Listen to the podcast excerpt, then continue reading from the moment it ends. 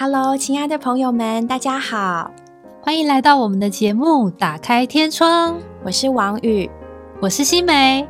Hi，Hello，非常高兴可以在这里见到各位朋友们。不晓得您带着什么样的问题或者期望来到这个节目里？今天呢，想跟大家介绍一下我们这个节目名称的由来。这个节目的名称叫做《打开天窗》，相信许多人会直接的联想到，哦，是要讲什么说亮话吗？嘿嘿，我想跟大家介绍一下，在圣经里面哦，有一些关于天窗的意象，比如说呢，大家很熟悉的在挪亚造方舟的故事里面，《创世纪》六章里面就说到呢。神呢吩咐挪亚造一个方舟，但各位知道吗？在这个方舟呢，也有一个天窗，而且只有一个天窗。圣经上说呢，方舟顶上要造一个透光处，接着这个顶上的透光处呢，所有的亮光就可以进到这整个方舟的里面。所以，同样的，希望各位呢，今天我们也可以带着这样的心情，希望借着这个节目的分享，可以把一些亮光带给各位。是的，说到这个圣经里面关于窗户这件事情，有很多地方都有提到哦。除了刚刚王宇提到的这个创世纪里面挪亚造方舟的地方，还有啊，在列王记上，我们知道有一个很有名很有名的王叫做所罗门。这位所罗门王，他就是要为耶和华神造一个非常华丽的圣殿。那他造的殿的时候呢，在圣经里有提到，他为这个殿做了许多固定窗棂的窗户。那这个窗户是做什么用的呢？它的功能，你想想看，这个圣殿这么大，这个窗户呢，当然就是为了让空气和光能够进来。哦，这也表征到这个神其实是想要与我们有一个相互的交通。当我们打开这个窗的时候，就能够带进属灵的空气和神圣的光。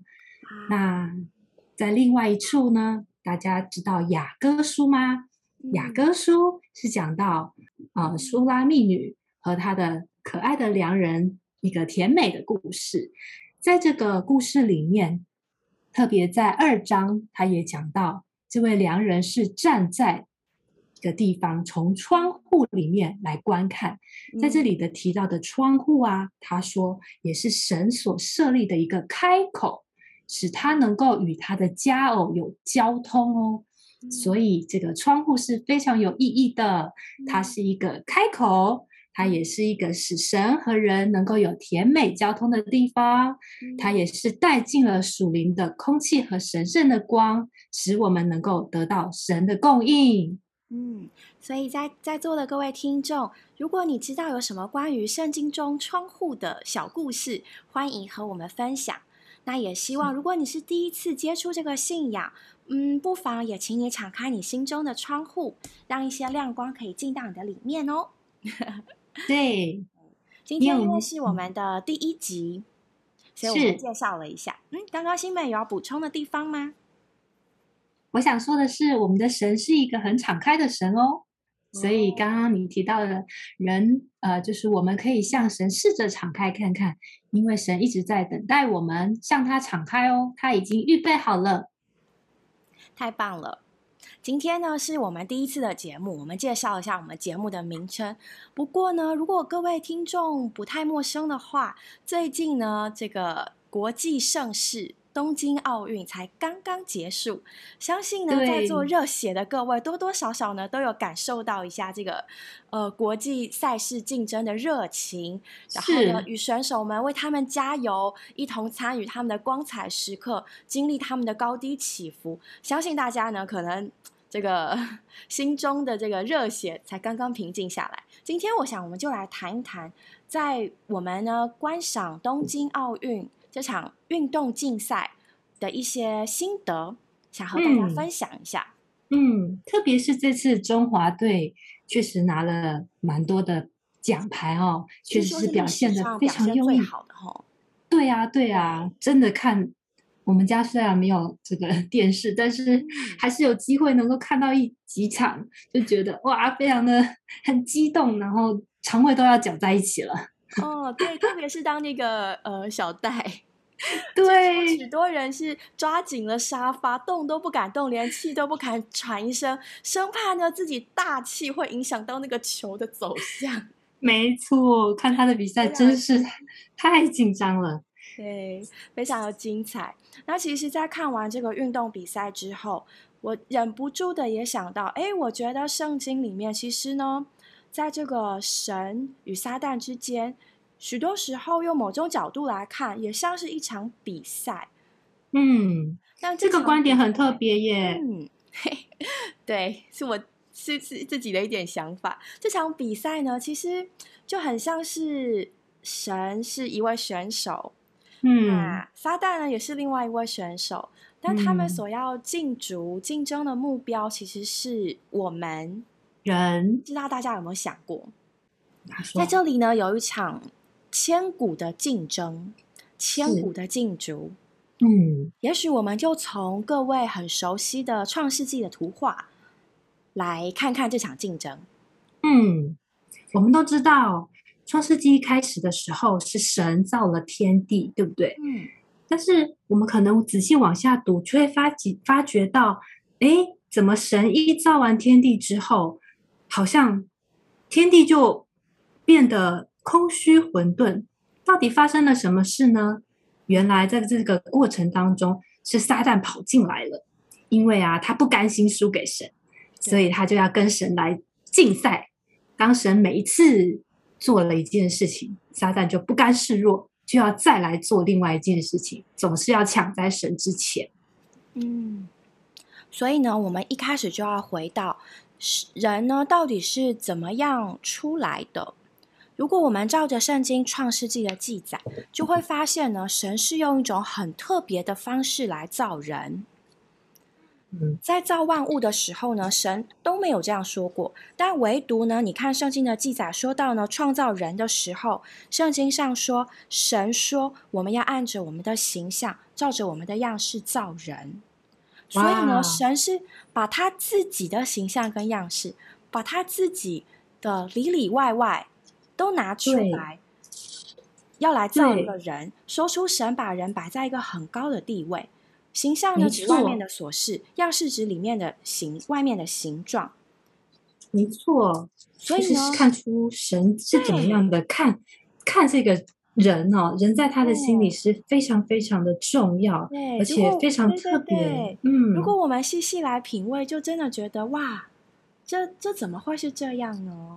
嗯而且呢，神创造万物，其实它是有一些原则的。比如说呢，嗯，这个树木有结果子的菜蔬，结果子的树木有地里的菜蔬，它各自就有各自的类。鸟从鸟类，鱼从鱼类，兽从兽类。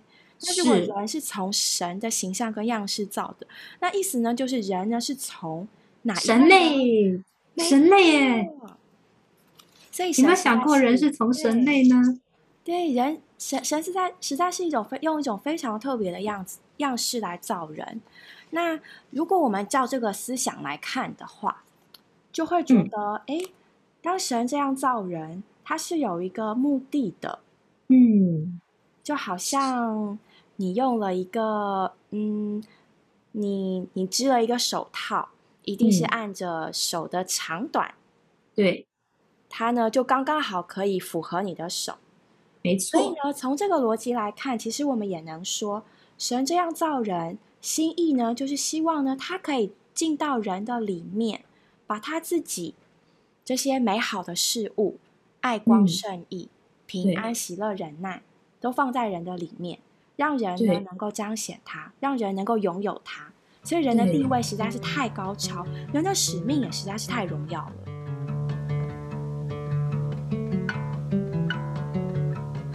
所以，我们活着的意义真的非常的重要。不是只有生老病死就结束这一生。嗯，其实我们要思想看看，我们到底活在这个地上的意义是什么呢？照着神的观点来看，我们活在地上的意义是非常非常的重大的。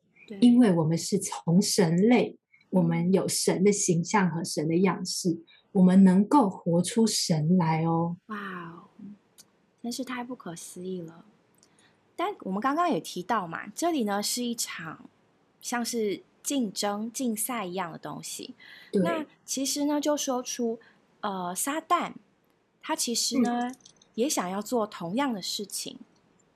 撒旦也想要进到人里面，撒旦也想要夺取人哦。嗯，所以各位呢，很熟悉的在创世纪二章里面发生的故事，其实呢，它就像是这样的一场比赛。但这场比赛里面，我们可以发现，神是一方，撒旦嗯是一方，他们嗯呢都要进到人的里面。对，好像嗯拔河一样哦。对，但是其实说到比赛，我们就不能不说呢，比赛是有规则的，对不对？对，嗯，其实这一次有一个那个呃空手道比赛，它就让人非常的嗯，不能说错愕，但的确出乎我们这些观众的意料。我很仔嗯细的去读了一下相关的报道，就是在男子七十五公斤量级以上的这个空手道比赛里面，在这个金牌跟银牌的竞争的时候，那有一方是伊朗的选手。嗯叫做呃甘萨迪，另一方嗯面是、呃沙乌地的选手。那沙乌地的选手呢，一开始就得分，然后在他第二次得分的时候，他就踢中了对方的颈部，嗯，结果呢，这位伊朗选手就晕倒了，然后失哦去意识。然后我们都觉得啊，他赢啦，就是沙乌地的选手他赢了，好像叫哈梅迪。哈梅迪可是赢了。结果后来裁判的判定呢是，呃，被踢晕倒的这位选手赢了，怎么会这样呢？因为他们觉得哈梅迪呢已经违反了这个空手道比赛的规则。空手道比赛的这个哦规则呢，就是寸指原则，就是你必须点到为止。那它并不是比赛谁的力气比较大，谁出手比较嗯重，它是一个嗯技艺的比赛。但是你超过了那个原则，把对方踢的晕倒了，所以你嗯违反规则，他们就被判定失格。所以他是因为被判定哦失格而成为银牌。那他的选就是对手，是因为他的失格才变成金牌。哇，所以意思就是他犯规了，所以他就自动失去这个金牌的资格了，即便他在场上的表现是看起来是赢的。我想我们先不论大家对这件事情的看法，但我想要嗯说的是，在所有的比赛场上啊，一定都是有规则存在的。没那所，有的选手，你都是因为同意并且愿意遵守这个规则，所以来到这个比赛中。所以一面其嗯实我还蛮钦佩他们的运动家精神。他说：“呃，我我接受这，我只能接受这个比赛的成果。我接受我因为失格而输，因为当我站在那里的时候，我就是承认这个规则，所以呢，我也愿意接受这个裁判的结果。我觉得这其实是一个非常好的、非常大的心胸，就是一个运运动家该有的该有的心胸。没错，就应该要遵守这个规则，按照规则而行。嗯，那其实大家有没有想过，就是神啊，他也是这样一位按照规则的神。哦，怎么说呢？嗯，我觉得啦，我觉得吼，嗯，因为呢，一开始的时候啊，你还记得神对亚当说的话吗？神吩咐那人说：“园中各样树上的果子，你可以嗯随意吃，嗯，只是善恶知识树上的果子你不可吃，因为你嗯吃的日子必定死。嗯，哇，所以神的规则是很清楚的，有吩咐他可以吃的，也可以吩咐他，也有吩咐他不可以吃的。没错，但是如果我们来看，嗯，蛇来到女人夏娃这里，我们就会发现一幅很不一样的图画。首先呢，当蛇在跟亚夏娃讲话的时候，我们都会发现，哎，这应该是撒旦吧？可是为什么嗯是一条蛇来找他呢？嗯，他成为一个伪装者。对，他不是自己光明正大的来，像神那样明明白白的告诉亚当，对，而是假装成一条蛇啊，好跑过好。像好像转移夏娃的注意力，让他嗯以为是一个普通的造物而已。对，所以首先在立场上，神是光明正大，嗯，没错。但是撒旦蛇却是对奸诈狡猾。偷偷摸摸，假装成别人第三者。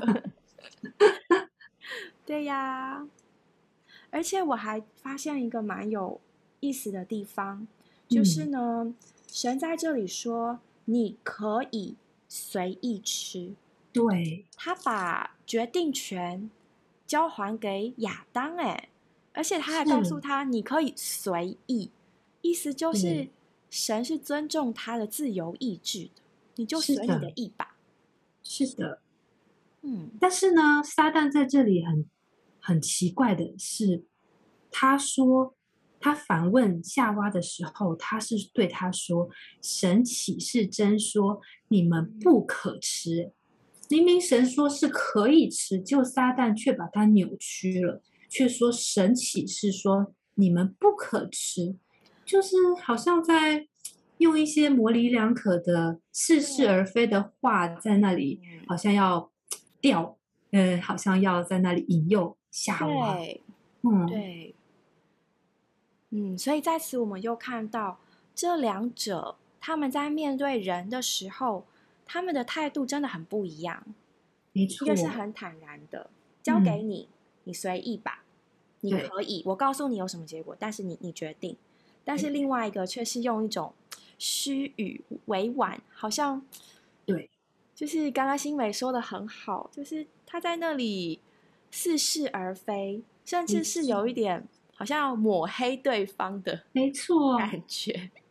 用我的话叫做耍小奸，哦，就是好可爱的词哦。就是耍一些手段要来，就是用一些蛮卑鄙的方式、嗯奸诈的方法要得嗯得到人哦。没错，而且如果我们再看他的前后文，你会觉得他有点立场不一致。他前面说神启是真说，那后面呢又说因为神知道嗯，你们吃的日子，眼睛就开了，你们便如神知道善恶。前面才嗯说不一定死，后面就说啊，因为你会像神，那这不是很奇怪吗？又不一定死，那又会像神，那那是这是这什么逻辑？就是对不 上，对不对？没错，就看见撒撒旦的心思是多么的弯曲狡猾。嗯，对呀、所以试问各位观众，如果今天有两个人想要追求你，嗯，假设你是个对追求者众的美女，好了，我可以想想，哎，你希望你希望听谁的话呢？嗯，对，再来我看他们的内容，就是刚刚提到的神的内容非常的清楚，就对是树都在这里，你不可来拣选，对对。你不可以吃这个，因为会死。然后呢，撒旦就是啊，不一定啦，那结果可能是这样，可能是那样。而且呢，如果我们来看，就会发现神对亚当说的话，还有呢，嗯，夏娃他对于蛇所说的话，你会发现他们两个是一致的，嗯，就是呢，清清楚楚，就是善恶之是树上的果子，吃必定死。对，没错。所以我们看见神是怎么样的一位神呢？嗯，我们的神就是按照我们刚刚说的这个竞赛规则来说，我们的神就是一个遵守，把自己放在这个原则之下，把自己甚至是限制在一个啊、规则之下，他的法则之下的神。对，但是呢，他也同样又给人有自由选择的意志。哇，所以如果是一个男子这样，我们应该是蛮受吸引的吧？就是一个嗯又宽大，然后又对又很尊重的。我们的神就是这样，可以叫他 gentleman 吗？可 以可以。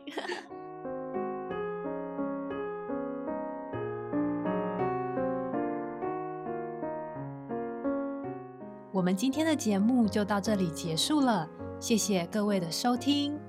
如果你有想和我们说的话，欢迎留言或来信给我们，也别忘了在 Podcast 平台上订阅我们。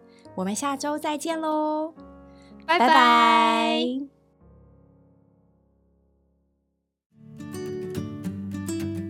二零二二年水深之处福音桌历预购开始喽！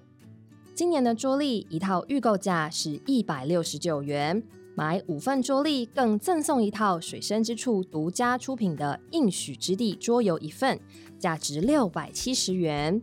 另外，我们更提供给可听的耳用户专属的折扣优惠码，只要在喜乐礼品商城结账时输入 F R 一一八十。就能直接享有购买一份桌历也能免运的优惠哦！折扣只到十一月一号，预购从速，要买要快。